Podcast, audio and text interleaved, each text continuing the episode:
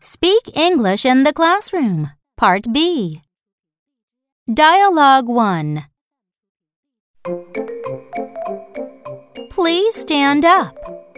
Okay, Miss Brown. Please sit down. Okay, teacher.